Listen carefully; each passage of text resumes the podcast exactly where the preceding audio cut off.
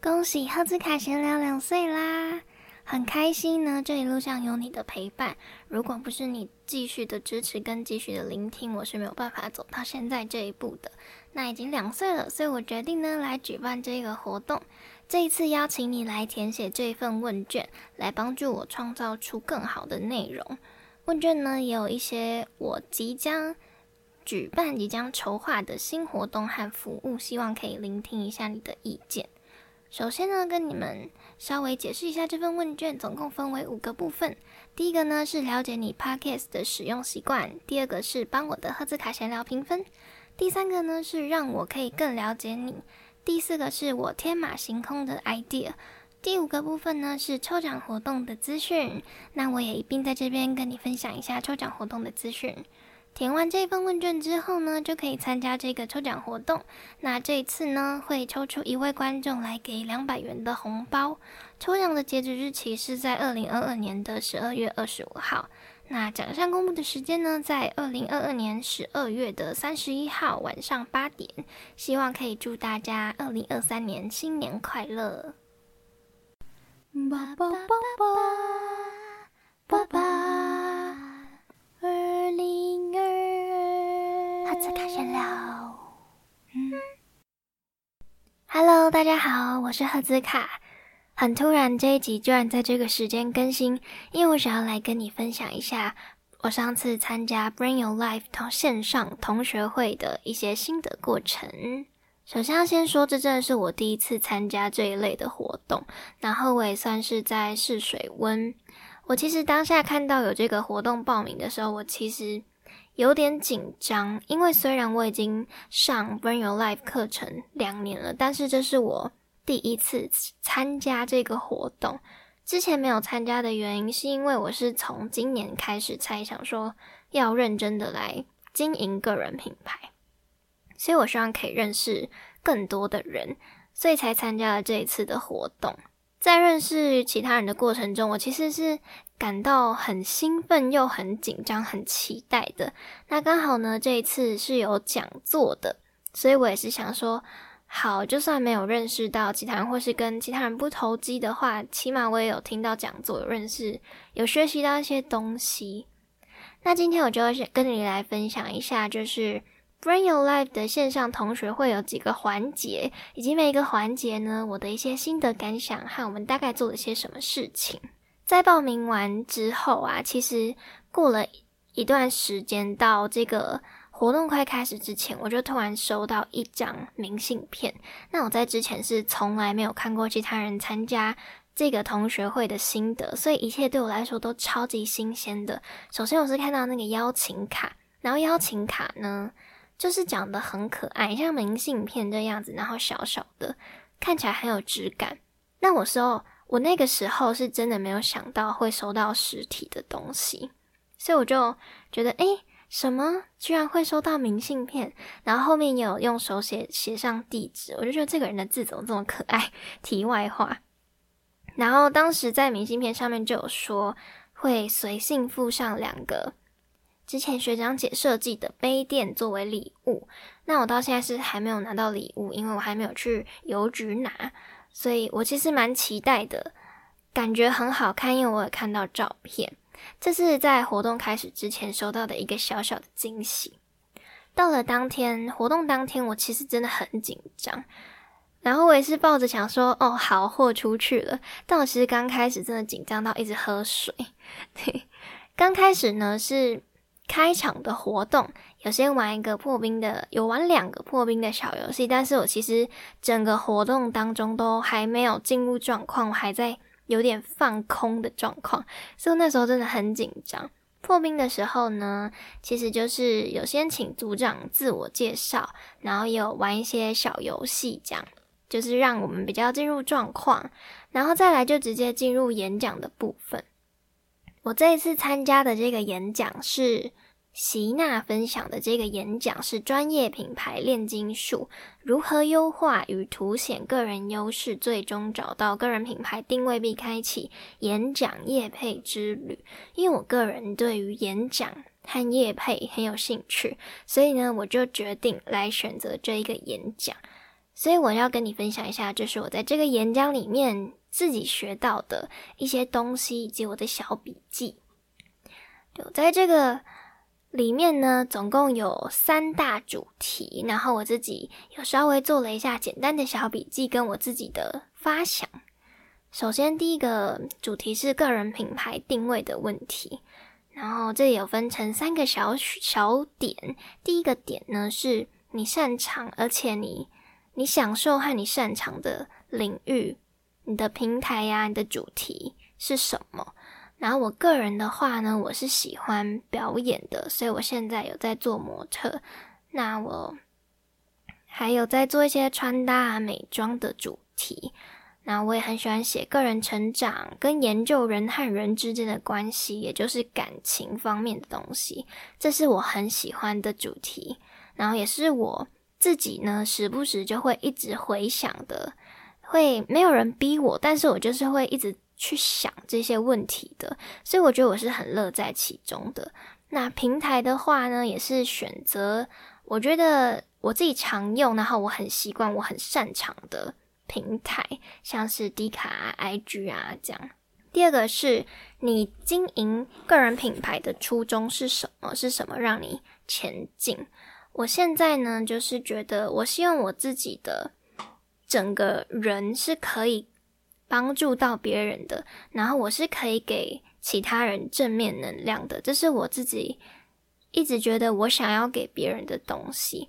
就我觉得我自己是一个，我想要用我自己真正的样子展现在其他人面前。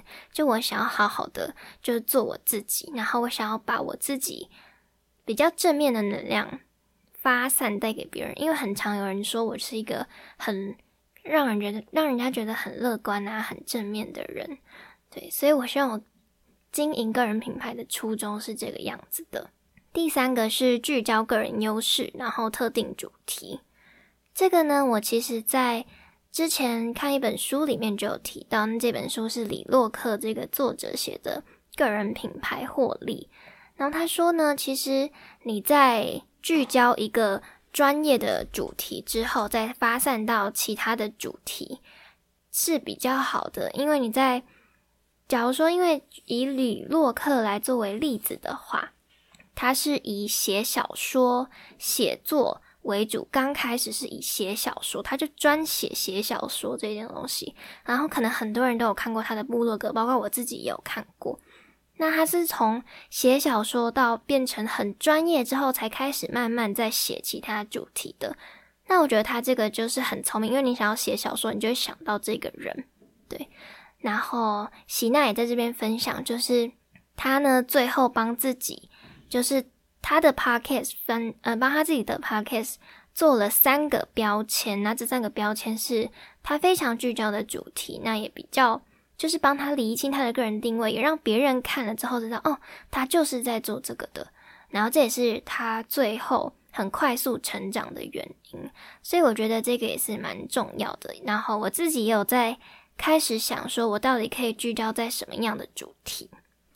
第二大主题呢是希娜分享的演讲的部分。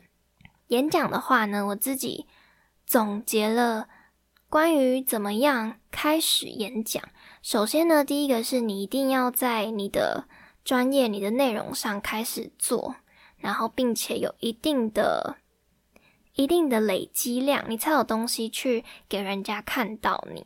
然后第二个是开始要曝光，曝光的话呢，你可以，他说席娜这里分享他自己的经验是，他是不有时候会不小心，可能刚刚好就跟其他人聊到，然后被自己的学姐听到啊，被自己的教授听到啊，这样。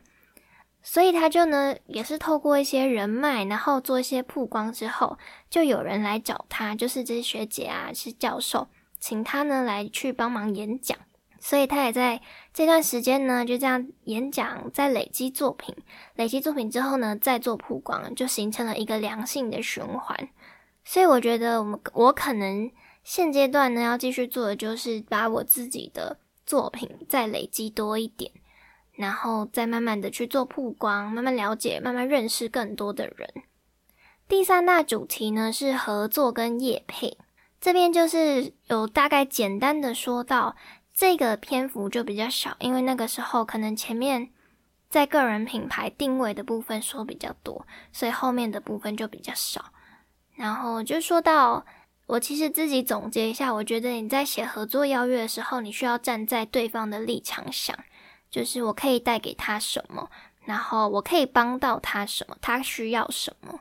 这样，那我之前呢，在跟村长合作的一集访谈专访的那一集，我们有又聊过要怎么样写合作邀约信。然后我觉得最后总结的话，其实就是要展现出你的诚恳跟你的用心。以上呢就是演讲的部分我学到的东西，我自己觉得蛮受用的，尤其是在个人品牌定位的地方。对，因为有听到喜娜她自己的。一些经历，然后他是怎么从齐娜这里真的分享的很仔细，因为他从他刚开始经营，然后到慢慢后来怎么转型，遇到了什么转折啊，有什么启发，他都讲的很清楚。所以我觉得很多人可能会卡关的原因，就是因为个人的优势和主题还没有很清楚，没有很明确，或者是有些人可能就这样就半途而废了，因为卡关之后就没有继续，所以就觉得蛮可惜的。那我自己在这边就觉得，嗯，我应该也要再重新想一下自己可以怎么样再做更突出的定位，就是更专精在某一个主题上。接下来就到更好玩的环节了。第三个环节是小组竞赛的部分。我一直在想说，因为我真的没有参加过这一类的活动，所以我就一直在想小组竞赛到底是会怎么样做进行。然后我们就被分到。各自的小组去，我个人是在第二组。那我在第二组的时候，就收到了一个题目。这个题目呢，其实简单来说就是 email 名单磁贴要怎么优化，怎么怎么更好的收集到更多的名单磁贴。然后我们就。一组大概都五六个人，那我们就开始讨论要怎么样优化。然后其实那时候刚进去这个群组，大家都完全不认识，是陌生的状态，所以刚开始呢就需要先做简单自我介绍。对，但是这个整个过程中是一个小时，那我们刚开始就先开始自我介绍啊，这样就有稍微小聊一下。那我自己觉得在这个环节其实是可以很好玩的。那可能因为每一组的风格啊、人物组成不一样，可能就会有不同的感觉。我自己在我们其他小组成员身上听到他们的故事，我其实觉得蛮感动的。因为有些组员是身上可能原本是有疾病的，但是后来自己克服了，然后最后创立个人品牌，然后想要把这个能量、好的能量散布给其他人。所以我自己是觉得很感动的，因为我不知道如果。这件事情发生在我身上，我能不能像他一样这么勇敢？对，所以我自己觉得很感动。但我觉得这个小组竞赛可以改进的地方呢，可能是因为我一直是很期待这个小组竞赛，我期待可以跟其他人就是有很亲密的聊天，像朋友这样这样聊天。但是我其实自己算是一个比较内向的人，所以我也不太敢一直说话。对，所以如果有人可以。带动气氛呐，然后或是鼓励，就是嗯，有时候轮流说话，这样大家可能说到的话也会比较多，就不会有些人可能说的话很少，就很可惜。最后一个是 demo 发表会，demo 发表会呢，我其实我真的是很喜欢很喜欢这个环节，因为这个环节呢，你可以听到其他组他们在那一个小时里面讨论了些什么。然后有听到可能其他组的气氛很欢乐，就会觉得哦有点羡慕，想要跟他们一样那么欢乐，笑哈哈的这样。但是我觉得我们这一组呢，也是有讨论出一些不同的点，这个是我觉得很神奇的，居然每一组都可以讲到不同的东西，所以我觉得 demo 发表会是一个很神奇的环节。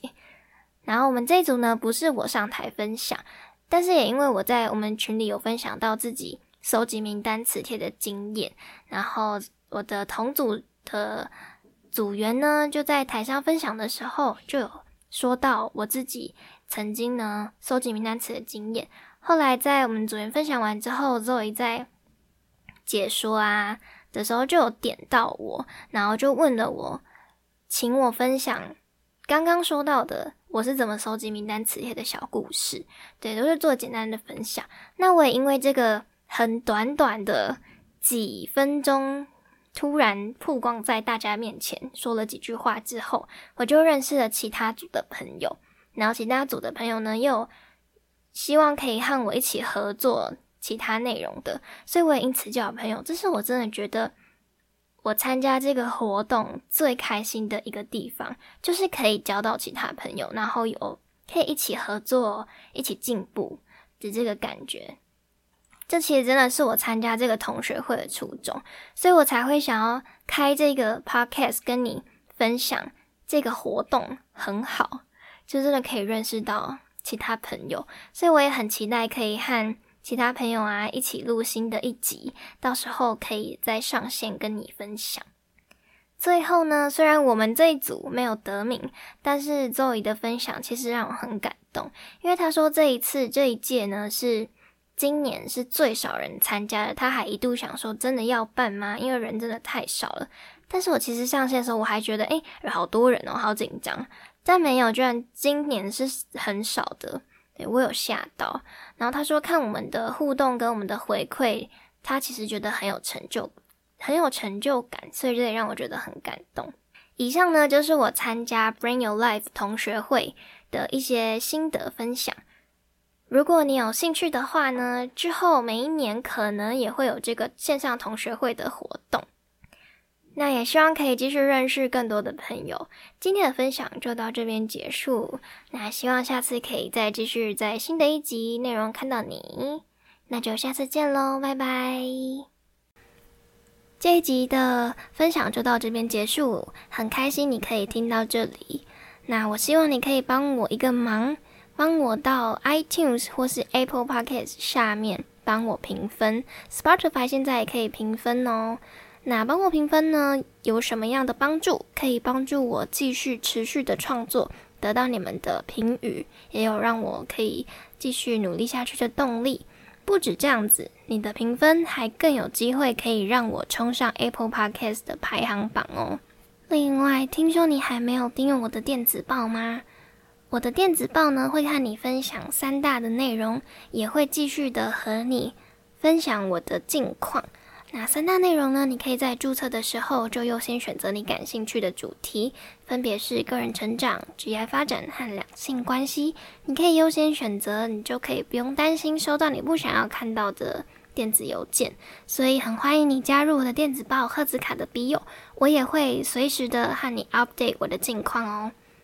还有。真的是最后了，我的 Instagram 呢也非常用心的在经营，所以我真的很需要你的一个追踪，来让我被更多人看见。以上就是本日份的推销，那很谢谢你真的听到最后了，那我们就下次见，拜拜。